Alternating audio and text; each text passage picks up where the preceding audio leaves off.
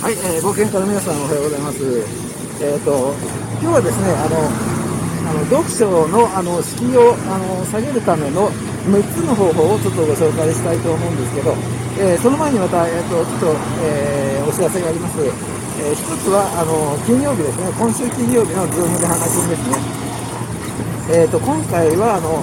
まあ、今まだ火曜日ですけど、えー、この火曜日の時点で、今日僕がこれから話す内容を、あの、プレゼンでもちょっとやってみたいと思っています。で、それからもう一つは、えー、あの、バラジュンさんですね、タイのバラジュンさんが、あの、エアコンにヤモリが侵入しない、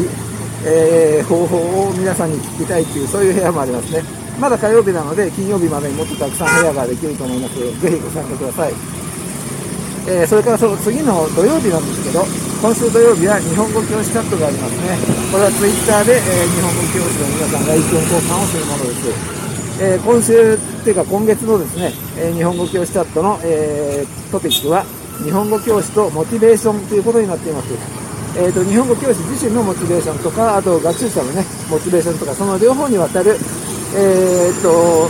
あの質問がね、出ると思いますので、皆さんのご意見をいただければ幸いです。えー、はい、これは金曜日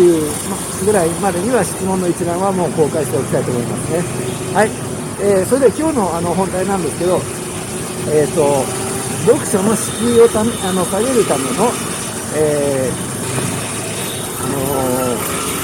の6つですね、6つの方法、6個の方法をちょっと今日は話してみたいと思います。えっ、と、まず第1はですね、あのまあ、いろいろ異論はあるし、これね、あの、僕の環境です。あくまでも僕の環境なので、あの、すいません、アンドロイド携帯の話とかも出てきます。すいません。えー、でも iPhone の方も多分似たようなことはできるんじゃないかなと思うんですけどね。で、まあ、最初は、まあ別に環境に関わらず、えー、やっぱり電子書籍にするっていうことですね。はい。で、あの、これはですね、あの、最初はね、違和感あると思います。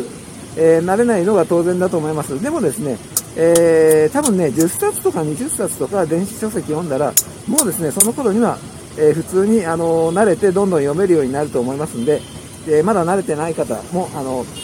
あの、ぜひ挑戦してみてください。紙の感触ね、確かに素晴らしいんですけど、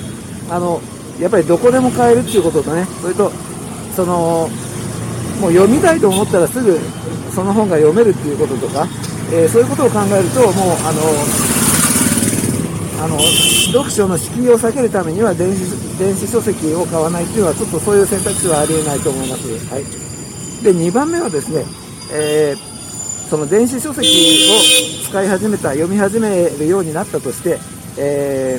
ー、Amazon のですねあの読み放題サービスですね、えー、これ1ヶ月980円なんですけど実はですねもう結構いろんな本が入っています。この読み放題サービスにね、えー、なので、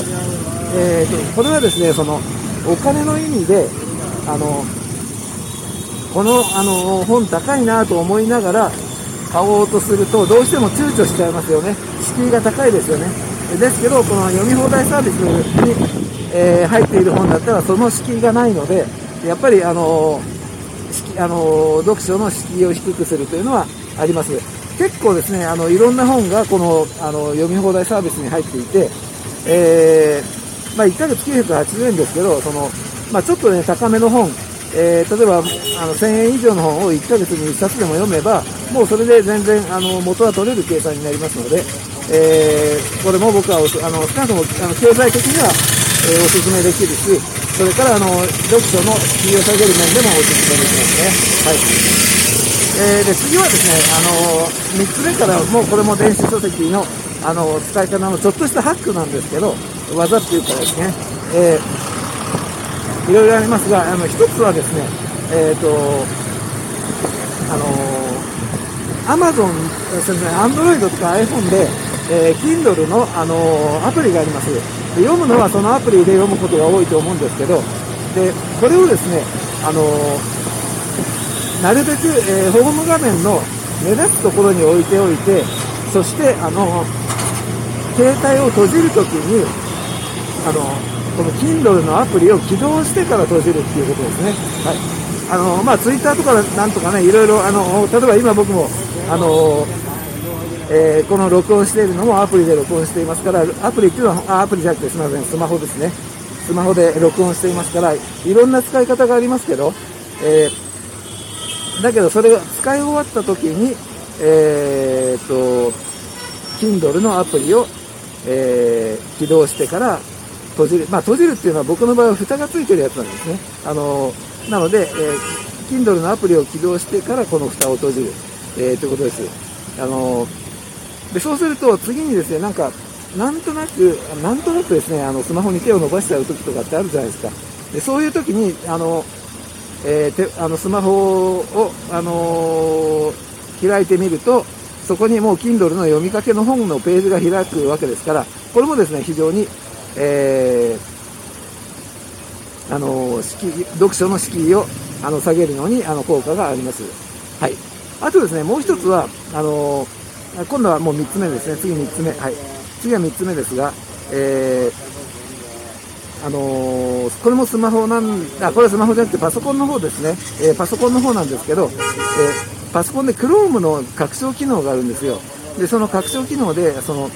新しいタブを開いた時に特定のページを開くように設定できる、そういう拡張機能があるんですね。で、えー、で、これにですね、あの、Amazon のクラウドリーディングっていう、えー、ページを僕はあの設定しています。っていうか、何週間か前に設定しました。でね、あの、まあ、実はね、その、これをやると、さっきそのスマホでね、あの、えっ、ー、と、Kindle のアプリを起動して閉じると、その、あの次に読み始める時の敷居が低くなるって話しましたけど、それと同じ効果を期待して、あの、やったんですね。で、つまり新しいタブを開くだけで読みかけの本が、もうページを開いたままで、えー、あのー、その状態で、ね、表示されるんだったらすごくいいよなと思ったんですね。でもこれはですね、実はその、あの、Amazon のクラウドリーディングに対応している本が、まあ、少なくとも日本語ではまだあんまりないみたいなんですよね、たくさんは。なので、そんなにはその、すぐ読み始めるという効果は、あの、期待通りではありませんでした。ただですね、あの、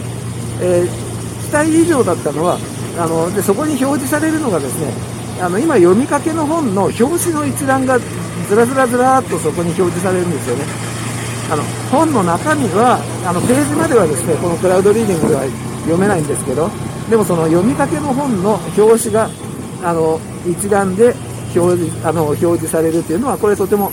ああそういえばこの本読んでたよなっていうふうに、えー、思い出す効果があってそれはですね正直と思っていた以上でした、えー、とてもあのあの、なんていうんですか、あ、読みたくなるっていうね、えー、仕事中でも新しいタブを開くたびに、その読みかけの本の、あの、ページじゃなくて表紙なんですけど、その表紙の一覧が、あの、たくさん見えるので、読書のワクワクとかですね、そういう感じを持続することができます。はい。はい、えっ、ー、と、あとね、えっ、ー、と、今4つ言いましたよね。はい、5つ目。はい、実はね、あの、これがもしかしたら最大の僕は、あの、ここな数週間の進化だと思っているんですけど、あの、Android には、多分 iPhone にも同じような機能があると思うんですけど、Android には、その、えー、視覚障害者のための、あの読み上げのね、え機能があります。これは設定の中のユーザー補助っていうところの中に、さらにあのトークバックっていう名前で書いてあるんですけど、それをですね、あの、まあ、それなりに、あの、それほど不自由なく使えるようになったってことですね。はいえー、これねあの、トークバックをあのオンにすると、まあ、要するにその Kindle のあの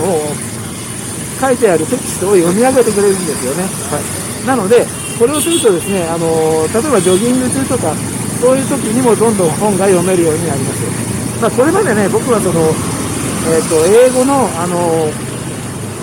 えーと、ポッドキャストとかをジョギング中とかに聞いていたので、まあ、そういう意味では、ポッドキャストを聞く時間がね、ちょっとあの減ってしまってはいます。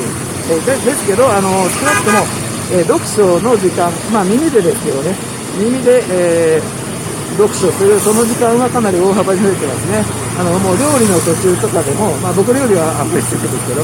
えー、まあ、あの、その家事をしている途中とかですね、えー、そういう時とかにもずっと本を読み続けることができるのが、えー、これはあの本当に素晴らしい大きな僕の進歩でした、進化でした。はい。で、これね、実は前にもやったことがあるんですよ。で、前にやった時に続かなかったのは、あの、トークバックをオンにすると、あの、スマホ自体のスマホ自体の操作方法が大きく変わってしまうんですね。はい。ですので、えー、あのー、なんていうんですかね、戻るのも大変なんですよ。そのトークバックをオフにするのもすごい大変だったんですね。だけど、これね、あの、まあそうですね、3回ぐらいやったら慣れるかな。はい、あの、1回目はもうこれひどい目にあったっていう感じがしたんですけど、だけど、えー、で、2回目もそう思った。はい。もうこんなの俺には無理だって思いました。はい。だけど、えー、3回、4回と繰り返していくと、あの、実はあのそれほど難しくないです。もう慣れたらすぐできるようになりますので、えー、これはとても、えー、おすすめですね。もう多分今日申し上げている6つの、えー、トリックっていうか、あの方法の中で一番効果があったのは、この Android のトークバックをオンにするということでした。えもう1個あったんですね。もう1個は今何だったのかちょっと覚えてないので、えっ、と、Google の Keep のところを見てみますけど、あ、思い出した。はい、思い出しました。あと1分で急いで言いますけど、えっ、とですね、あのー、あのー、Chrome のエクステンションなんですね、もう1個ね。えー、これは右クリックで、日本の Amazon を、えー、検索するっていうね、選択した文字列で、えー、それを右クリックすると、Amazon の、あの日本の Amazon を検索するっていう、そういう活用機能があります。はい。これをやるとですね、例えば、Chrome で何かその、本のタイトルね、この本、えー、読んでみたいなと思うタイトルを誰かが言っていたとしますよね。えー、そしたらそれをですね、右クリックしてすぐ Amazon の、えー、購入ページに飛ぶことができるので、えこれもとても、え本の読書の、あのえ敷居を下げるのには役に立ったと思います。はい、以上6つの読書の敷居を下げる方法をご紹介しました。そして冒険は続きます。